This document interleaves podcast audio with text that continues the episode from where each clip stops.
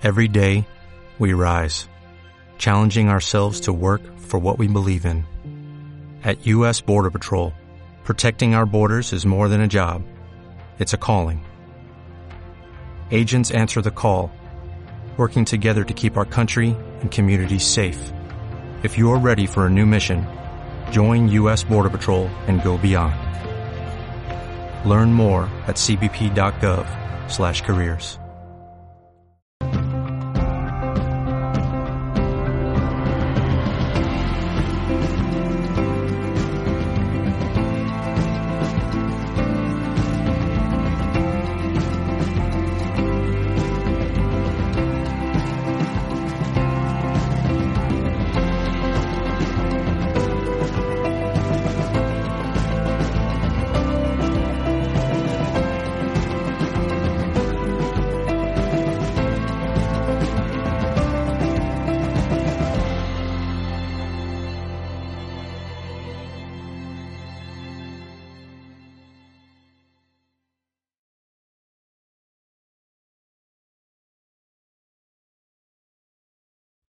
Empezamos con la pregunta, primera pregunta de María desde España. Eh, ¿Cómo se accede a los registros? Nosotros para acceder a los registros y todo lo que he comentado de tener muy en cuenta esos patrones y el ego y tal, nos ayudamos de un mantra de apertura. Es un mantra que damos en la formación.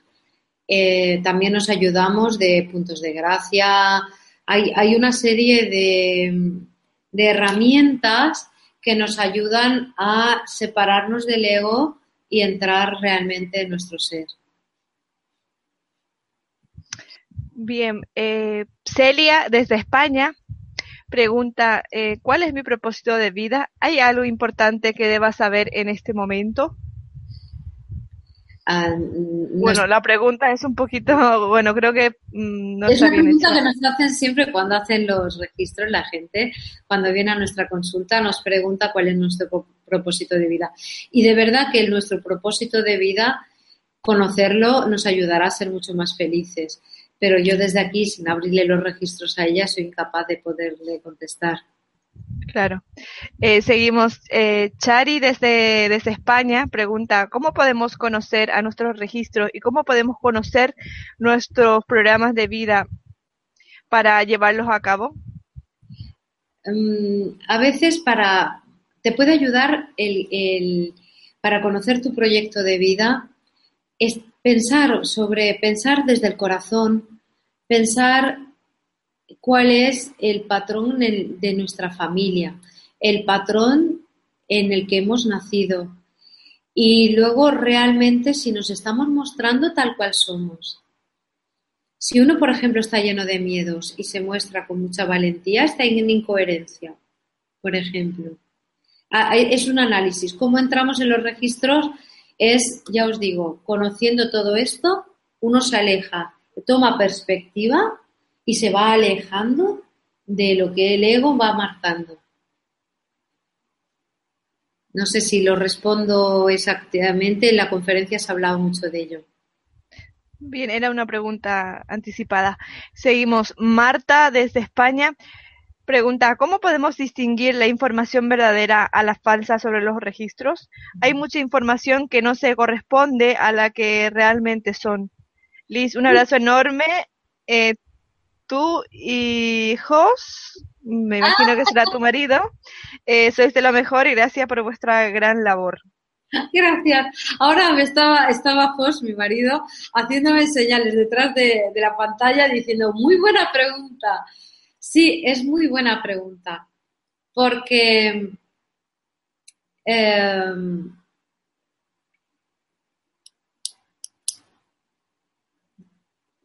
perdón, Marta, Marta, es que...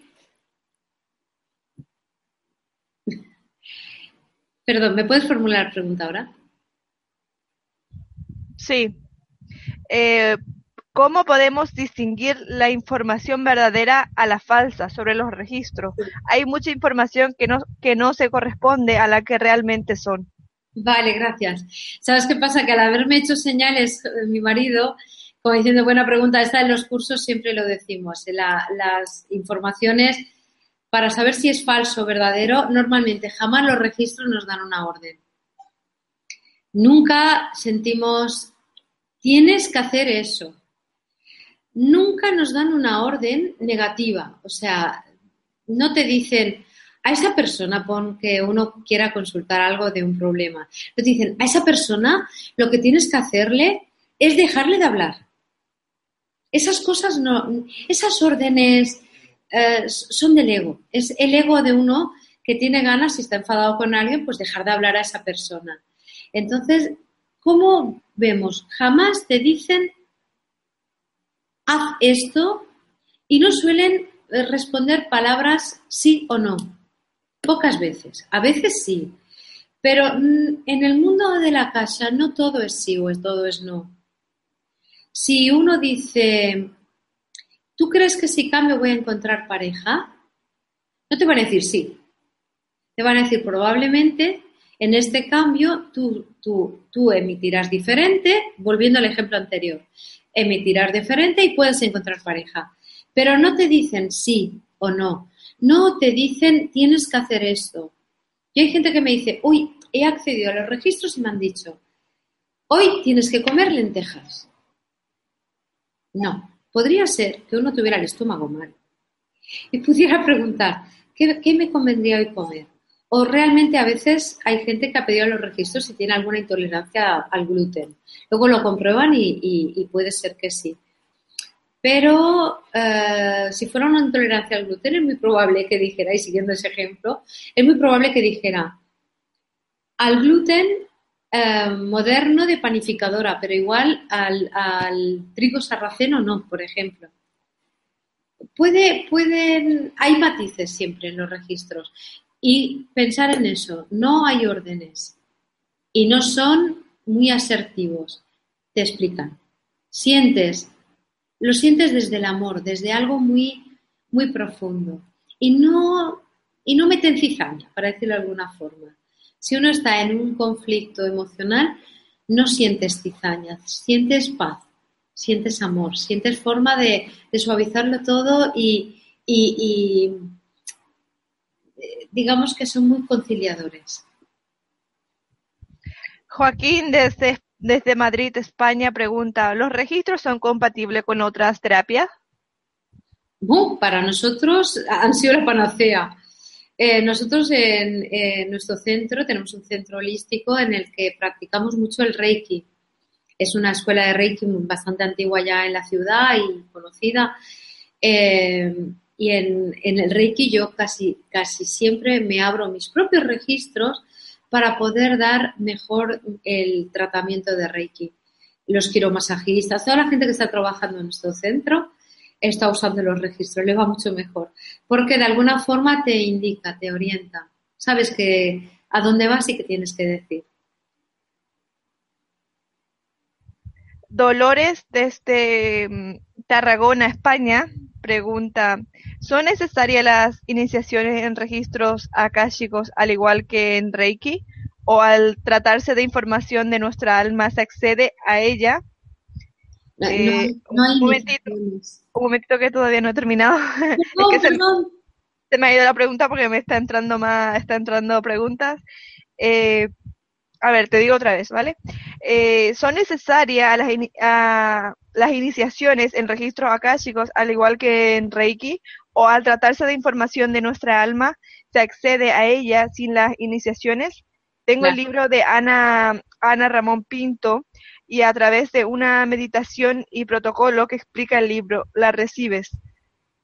A ver, sí. Bien, bien. Vamos a aclarar un tema.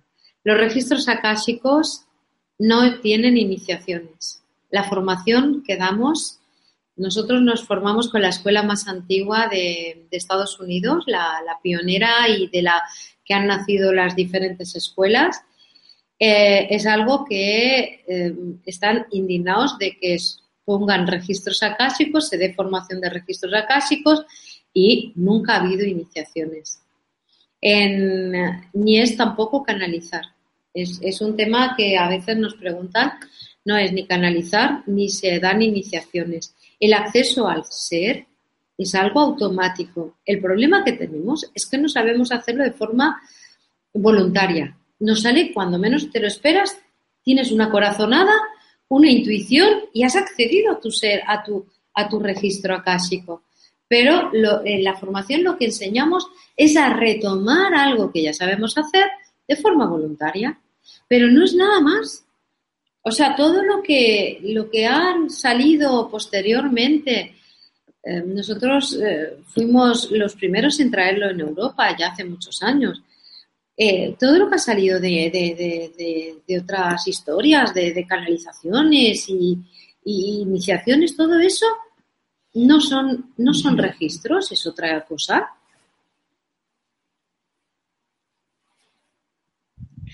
¿Qué más?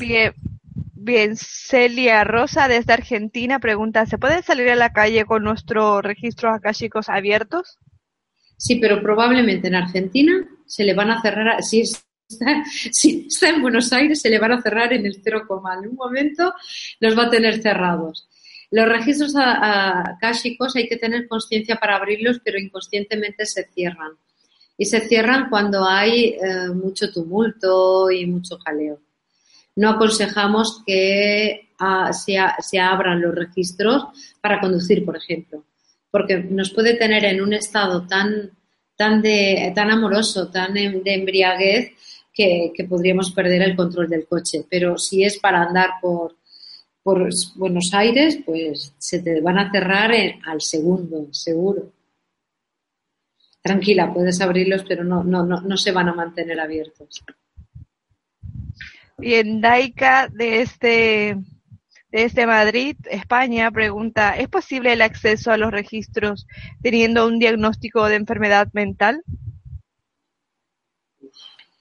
A ver, eso, eso tendríamos que ver qué diagnóstico de enfermedad mental. El problema hemos visto y hay que ir con cuidado. Si uno está diagnosticado de esquizofrenia, por ejemplo, eh, tiene que ir con cuidado porque igual la información que recibe no son de los registros. la información que pueden mm, recibir de los, de los registros es una información muy amorosa, es siempre eh, como muy pacífica y muy calmante.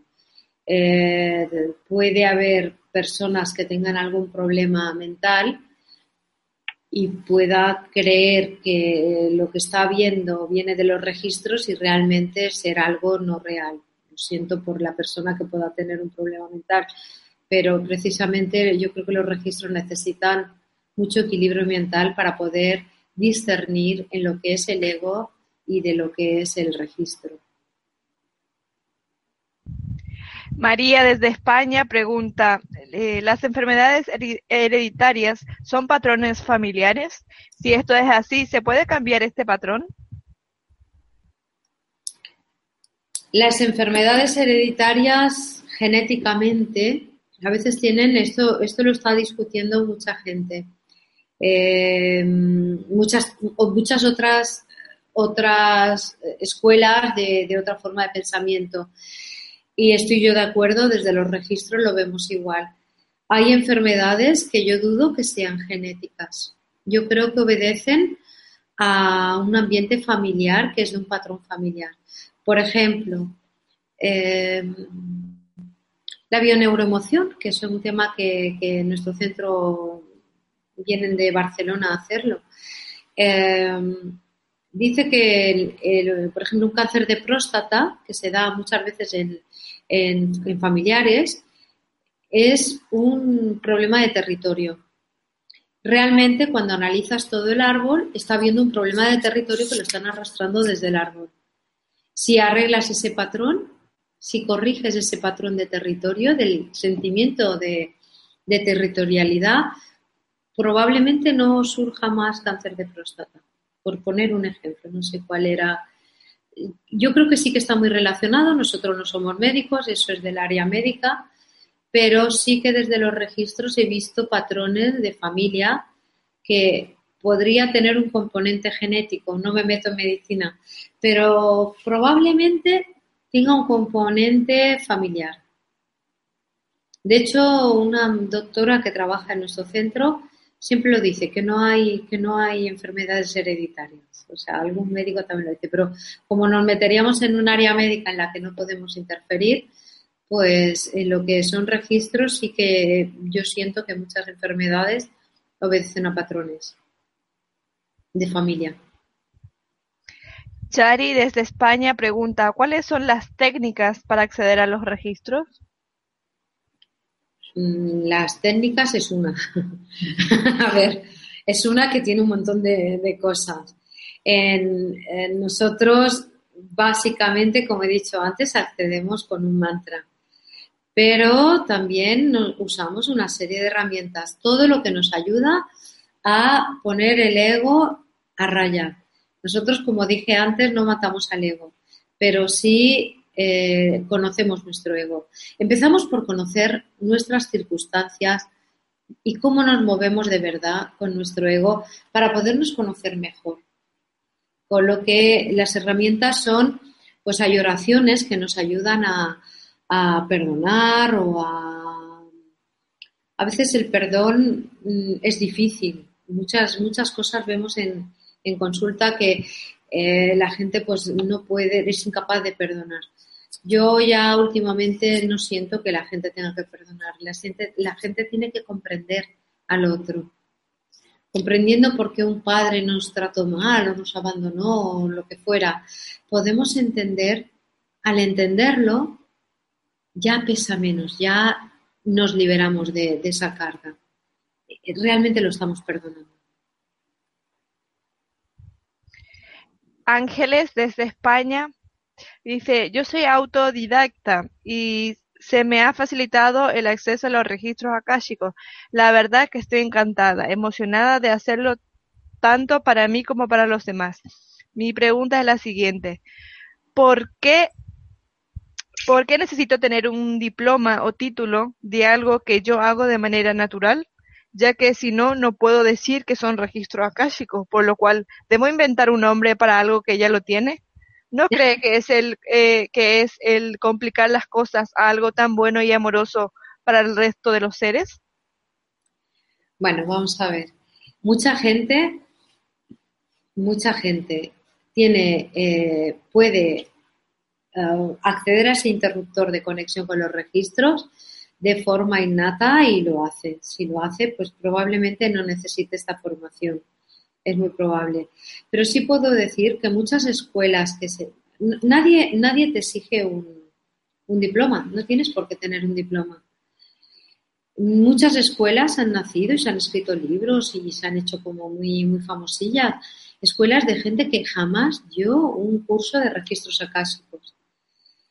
Realmente lo que han hecho es, yo no sé si la persona que, empezó a dar incluso formación accedía de verdad a los registros. No he conocido ninguna de ellas, tengo referencias, pero sí sé que como lo han enseñado la gente no accede a los registros. Porque igual cuando algo es innato, puedes trabajarlo tú misma, pero igual mm, encontrar el sistema y el, mecanismo efectivo para que la gente conecte con los registros acásicos, eso ya es más difícil. Pero si lo trabajas para ti y tienes la seguridad, la seguridad te la va a dar los demás. Si los demás hay siempre reconocimiento de lo que tú digas, estás conectada. Si no, es que te lo crees que estás conectada. El ego te puede engañar también. No, no, no quiero ser tuya. María Dolores desde, desde España pregunta, eh, es, estoy anclada en el final de una relación muy complicada.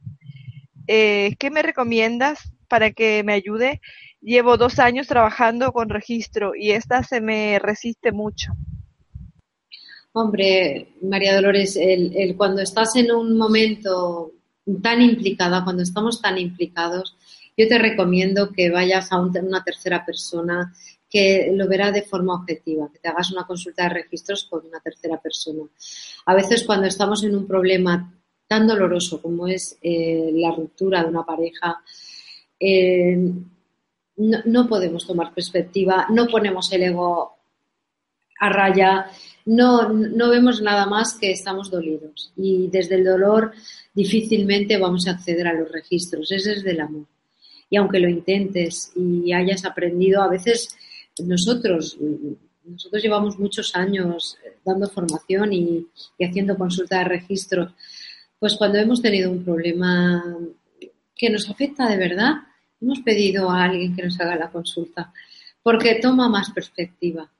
los registros van muy bien en nuestra evolución personal, porque al conocernos mejor y al conocer para qué hemos nacido y qué hacemos en nuestra vida, nos va a ir todo mejor. Pero cuando es algo que nos está...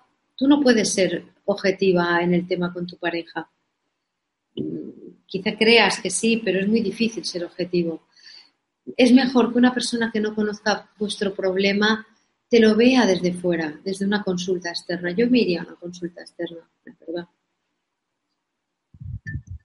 María desde España pregunta, para acceder a los registros, ¿hay que hacerlo desde la meditación? ¿Meditación? Sí. Meditación. Meditación. A ver, la meditación puede ser una herramienta que te ayuda. Eh, como decía antes, en todo lo que es el aprendizaje de, de registros damos una serie de herramientas. La meditación es una de ellas, pero solo es una herramienta. A ver, para que quede claro, acceder a los registros es acceder a nuestro ser, a lo más íntimo de nosotros. Para poder acceder tenemos que conocer cuáles son las capas que llevamos sean de patrones familiares, sociales y de nuestro ego.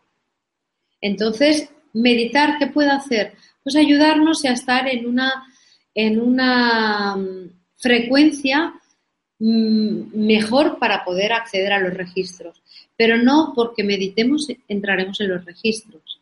Podría ser que sí, pero no es, es, es un conjunto de cosas que nos puede ayudar a entrar a los registros. Pero está muy bien la meditación. Yo, si te gusta, síguela, que te va a servir para toda la vida. Bien, Miladis desde República Dominicana pregunta, ¿otra persona puede entrar a tus registros y tienes que darle permiso o no? Siempre. Cuando una persona consulta registros a otra, debe pedirle permiso. Y jamás, jamás debe preguntar nada que no le haya preguntado a la otra persona. Nosotros cuando es por, por, lo que creo que la formación es necesaria, porque estas cosas cuando se hacen de forma natural pueden hacerse cosas impropias y entonces nos desconectamos de los registros. Silvana desde Perú Pregunta, ¿los registros akáshicos nos dan a conocer las vidas pasadas y ayudan en proceso de, sanación de temas arrastrados en esta vida física? Sin embargo, ¿por qué hay gente que menciona que no se debe de conocer ni intentar ir al pasado, solo al futuro?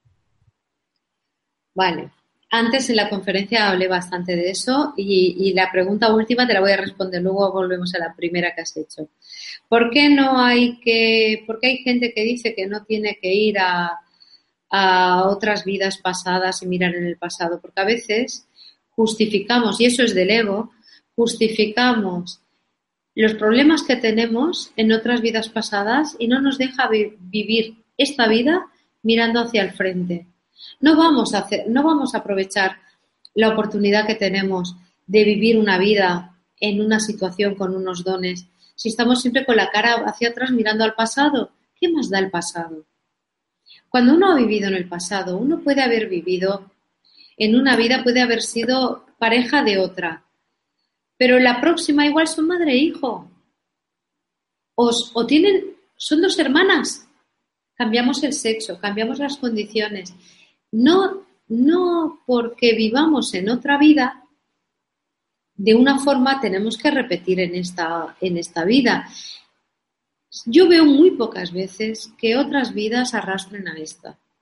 Yo eh, tengo, tengo casos de gente que ha venido bastante afectada porque, como le han hecho un estudio de vidas pasadas, se ha comido la cabeza con, con vidas pasadas no está viviendo la presente y cree que todos los males de su vida obedecen a todas las vidas pasadas que tuvo. Eso no puede pasar, es imposible. puede uno tener que una vida pasada pese en esta y esté presente y no debería estar. Eso hay que, hay que trascenderlo, hay que dejar que esa vida pase, esté en el lugar que esté y vivamos esta. Pero cuando nos metemos en muchas vidas pasadas, créanme, hay mucha fantasía. Sé que a veces no gusta, la gente que tiene esa creencia no le gusta que le diga, pero de verdad que, llevo muchos años estudiando el tema. Empecé en el mundo holístico casi por lo de las vidas pasadas, o sea que yo ya, eh, digamos que cuando afirmo eso, estoy muy convencida. Mira, Otra pregunta de Silvana desde Perú. Y pregunta, ¿cada cuánto es recomendable realizarse los registros akáshicos o es, o es preferible solo una vez en la vida? Y otra pregunta, ¿cuántas veces un alma puede reencarnar? Vale, la primera pregunta, en la vida, eh, bueno, lo de la, perdona, ahora voy a la reencarnación. ¿Cuántas veces puede uno reencarnar? Las necesarias, las que uno quiera. Esa es la opción del alma. El alma, para tomar experiencia con el cuerpo, va reencarnándose, pero no hay cuántas vidas ni un máximo de vidas. Y la otra pregunta era, perdona. La otra pregunta es, ¿cuántas veces una, no, la primera pregunta era, ¿cada cuánto es recomendable realizarse los registros akáshicos? ¿O es, ¿O es recomendable una sola vez? No es recomendable hacer consulta de registros continuamente. Nosotros pedimos al menos tres meses de, distancia entre una y otra, pero lo, ideal sería que solo se hiciera una vez en la vida. Que a veces uno cambia el escenario y necesita otra vez pues consultar algo. Pues sí, si uno, como decíamos antes con la chica esta que está en un periodo de ruptura, pues claro que lo va a necesitar, le iría muy bien una consulta pero cuando estamos hablando de nuestro proyecto de vida, se pide una vez. Luego hay que mm, hacerlo presente en nuestra vida. Bien, Esperanza Rodríguez, que no nos dice desde dónde nos hace su pregunta, pregunta ¿de qué manera nos pueden ayudar los registros akáshicos en nuestro día a día? Uf, nos pueden ayudar siempre. De hecho, ah, la mayoría que hemos hecho, nos practicamos los registros, nos cambia la vida. Ah, cuando los practicas de verdad, a veces la gente hace la formación y se desanima porque es como es tan difícil el poder acceder a los registros de uno, se desaniman y, y no continúan. Pero la gente que ha tenido voluntad y, y como andar en bicicleta, o sea, montar en bici, y se sube una vez a la bicicleta y otra y otra hasta que lo consigue, esa gente lo agradece siempre. Nuestros, en nuestro grupo de alumnos y tal hay gente verdaderamente agradecida de haber encontrado en su camino a los registros acásicos, porque te cambia la vida. Pensar que tomar conciencia de uno, de la realidad de uno, es que tiene que cambiar la vida, la nuestra y la de nuestro entorno. Vemos y percibimos a nuestro entorno diferente, todo cambia para bien. María desde España pregunta, para cortar un patrón familiar, ¿nos dan las pautas los registros? Sí, se puede preguntar, de hecho hay que preguntarlo. los registros akáshicos, cuando es un patrón familiar, primero hay que verlo. Eh, a la familia, como dice Hellinger en, en constelaciones familiares, a la familia siempre hay que honrarla, siempre que hay que darle las gracias porque estamos ahí por, por nuestro árbol familiar, pero hay que dejarlo marchar, partir. Es como diciendo, gracias familia, pero este patrón ahora ya no es útil. Lo envió a la gracia. Eh, otra pregunta de Esperanza Rodríguez. Pregunta, ¿pueden ayudar los registros a dejar malos hábitos? Ah, pueden ayudar muchísimo, porque a veces cogemos malos hábitos porque no conocemos que hemos cogido un mal hábito. Si todos nos diéramos cuenta que estamos cogiendo un mal hábito, no, no lo cogeríamos, aunque pensando en el tabaco tengo mi duda en lo que acabo de decir. Pero sí que pueden ayudar porque vas tomando conciencia de lo que realmente quieres y realmente haces. Sana Su desde Suiza pregunta, ¿se puede quitar todo el karma de un plumazo si queremos o tenemos un contrato? ¿Hay un destino o elegimos? No, eh, a ver, la pregunta de si hay un destino y elegimos, eh, elegimos. Digamos que nacemos con un propósito mm, de desarrollar esos dones, pero el futuro lo pintamos cada día. Y el karma, el karma de un plumazo quizá no sea tan fácil, pero el karma lo vamos liberando con karma. O sea, vamos generando nuestro propio karma y nuestro propio karma limpia al karma anterior, si lo generamos en positivo. Bien, Silvana desde Perú pregunta, ¿los registros son los registros solo son de las vidas pasadas en la Tierra o pueden referirse a vidas de otros planetas u astros? Sí, Sí, puede referirse a vida de otros planetas o astros. Sin lugar a dudas. Bien, Florencia, que tampoco nos dice desde dónde nos hace su pregunta. Eh, ¿A qué se refiere puntualmente a registros akáshicos? Se confunde un poco eh, las respuestas. Si no son cosas pasadas, ¿a qué se refiere puntualmente? Acceder a tu ser acceder a...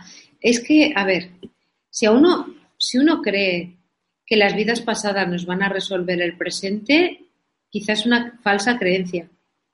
Si nosotros accedemos a nuestros registros, que es donde están nuestros guías, nuestros maestros y nuestros seres queridos, nos ayudan a vivir en esta con nuestro proyecto de vida. Tal vez necesitemos menos reencarnaciones cuanto mejor vivamos eh, coherentes con nuestro proyecto de vida. ¿Para qué las vidas pasadas? No ayudan al crecimiento de la vida pasada. Hay gente que está, eh, hay verdaderos casos que, son preocupantes de, gente que vive en el pasado, intenta vivir justificando todo en el pasado. Ahora se ha puesto muy de moda en, algunas prácticas de registros akáshicos un poco dudosas, se ha puesto en, práctica decir ahora a la gente, antes todos eran reyes y reinas y ahora todos son ladrones y gente corrupta, yo qué sé. Eh, no, no funciona así. Uno puede haber mm, sacrificado una vida en una vida y haber sido una mala persona porque tenía que ser maestro de otras y eligió eso para poder sacrificar su vida no, igual esa, esa vida no arrastró karma. Olvidaros un poco del pasado, de verdad. Sale a veces, no digo que no, pero los registros no son para ver vidas pasadas. Los registros son para vivir esta vida en coherencia, con conciencia, con la felicidad, con el amor. Esos son los registros, no es otra cosa. Karim desde Chile Pregunta, ¿pueden darme algún dato sobre mis registros? Nací el día 31 de diciembre de 1982 a las 21 y 45. Dice, soy de Chile. Estaría muy agradecida en caso de que no pueda. ¿Cómo uno puede obtenerlos? ¿Solo a través de alguien preparado en el tema o podría obtenerlos sola? A ver, mm, en cualquier caso tienes que ir a la preparación no estamos en la vida actual preparados para acceder de forma natural. Puede haber algún caso, pocos. Yo me he encontrado gente que ha venido a, nuestro centro y diciéndome que de forma natural acceden a los registros. No, con todo mi respeto, no. Es muy fácil ver cuándo es sí o cuándo no. Es facilísimo. Pero en, en tu caso, tendrías que consultar con algún profesional o aprender a hacerlo. Hay escuelas de formación eh, que, enseñan por todo el mundo ya. Lo que pasa que mm, mira un poco antes a ver cuál es lo que están enseñando. No todo el mundo enseña registros akáshicos. Todo, nos pasa con todas las, todas las enseñanzas no regladas, nos está ocurriendo con el Reiki lo mismo. Cada, cada maestro su librillo, pero realmente si, si están hablando de tomar conciencia de uno mismo y del ser, estás en el buen camino. Mitzi desde Argentina pregunta, en mi ciudad dan un curso para aprender a abrir los registros akáshicos propios y el curso dura cuatro horas. ¿Es posible aprender la técnica en tan poco tiempo? No, yo diría que no. A ver, la teoría, la teoría se podría dar en poco tiempo, pero si el alumno no practica y cuando hay la práctica de conjunto, de grupo. Por eso los registros acásicos online, yo soy, yo soy informático, no, no, me he atrevido porque es que no veo cómo puedo enseñarle a un alumno lo que siente cuando está en un grupo. Cuando un alumno abre sus propios registros, la emoción es muy grande. Es, es un baño de amor. Entonces, en cuatro horas no va a dar tiempo de que esa persona practique igual que no pasaba, que pasara online. Online es muy difícil poder dar un curso porque tienes que vivirlo, es el, contacto con el registro. Yo ahora pongo, es como si estuviera con vosotros, pero, pero yo no os puedo trasladar la emoción del, del, contacto. igual en cuatro horas, en cuatro horas Mm, no creo que se pueda dar un curso de registros de primer nivel de, conocimiento. Yo iría, probablemente es un tema de precio, pero no mires el precio. Si quieres aprender de verdad, no mires el precio, mira la calidad. Cuatro horas no, no, no, son, no es un tiempo. Florencia pregunta, si viene una persona a leerse los registros, ¿Qué le decimos puntualmente que es? ¿Cómo? No lo entiendo la pregunta. Eh, si, dice, si viene una persona a leerse los registros, ¿qué le decimos puntualmente que es? Yo tampoco. A ver si nos vuelve a hacer su si nos vuelve a formular su pregunta Florencia, estaremos atenta, ¿vale? Porque no se entiende, ¿no? No, no lo entiendo porque vale.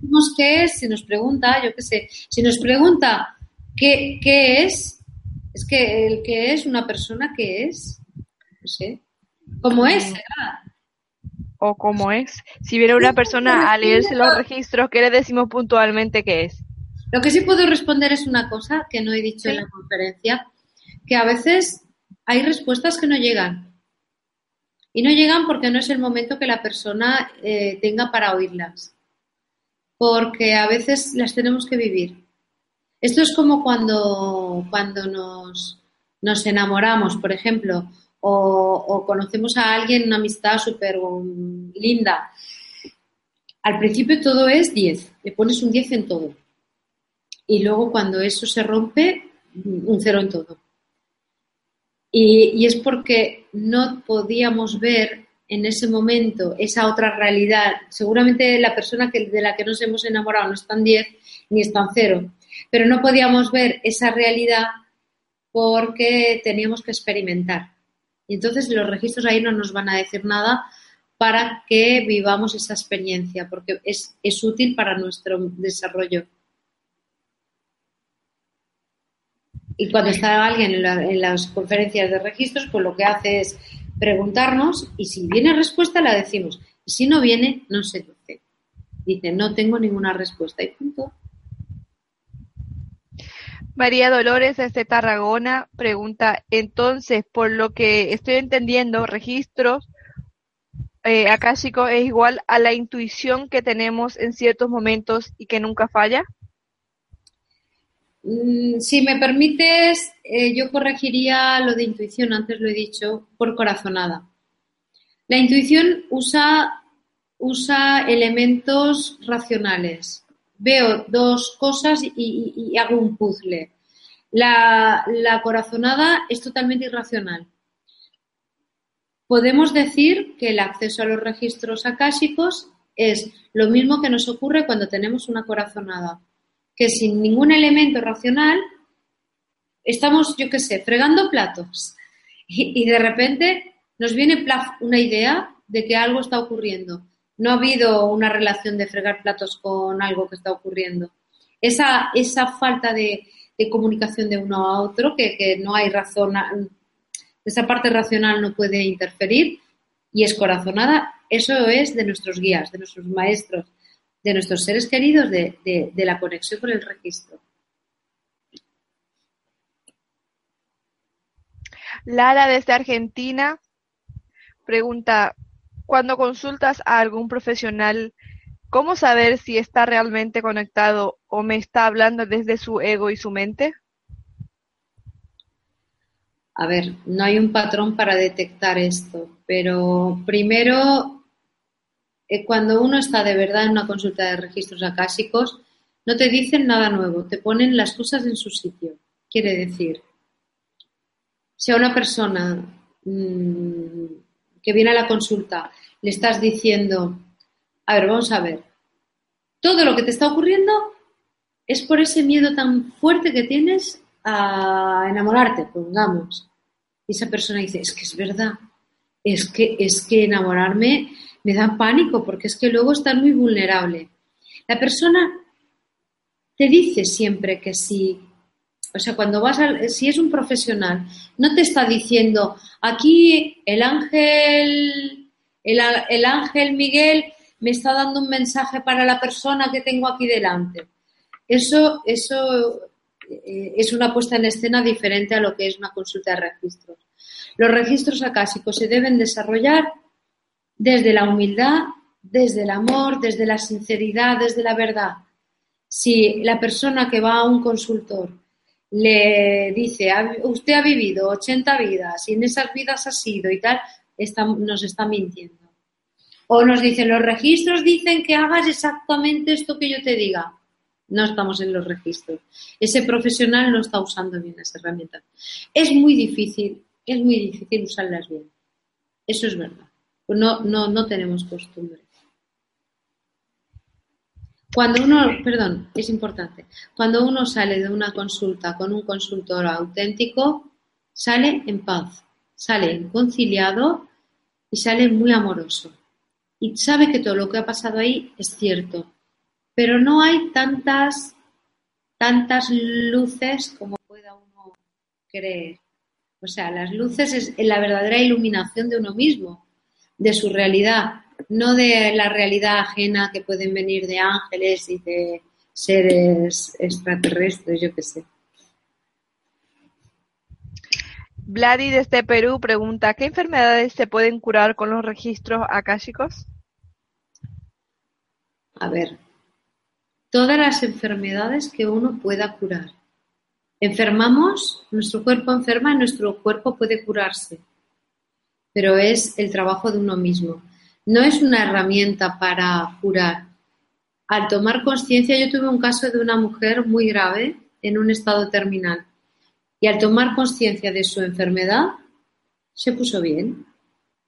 Pero fue un mecanismo de la persona, no es que los registros la curaran, sino que la persona al tomar conciencia de por, su, por qué estaba enferma, pudo resolver la enfermedad.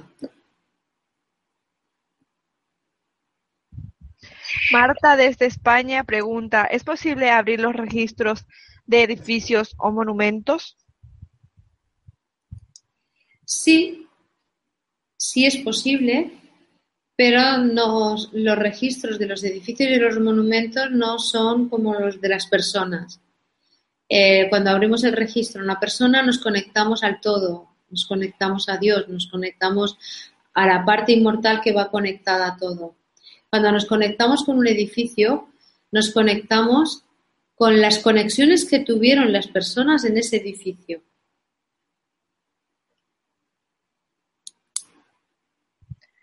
Y por último, Joaquín desde Madrid, España, pregunta, ¿realizas cursos en Madrid?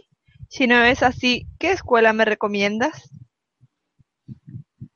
Madrid, en Madrid lo hemos intentado varias veces dar eh, cursos. Madrid es una área difícil para dar cursos.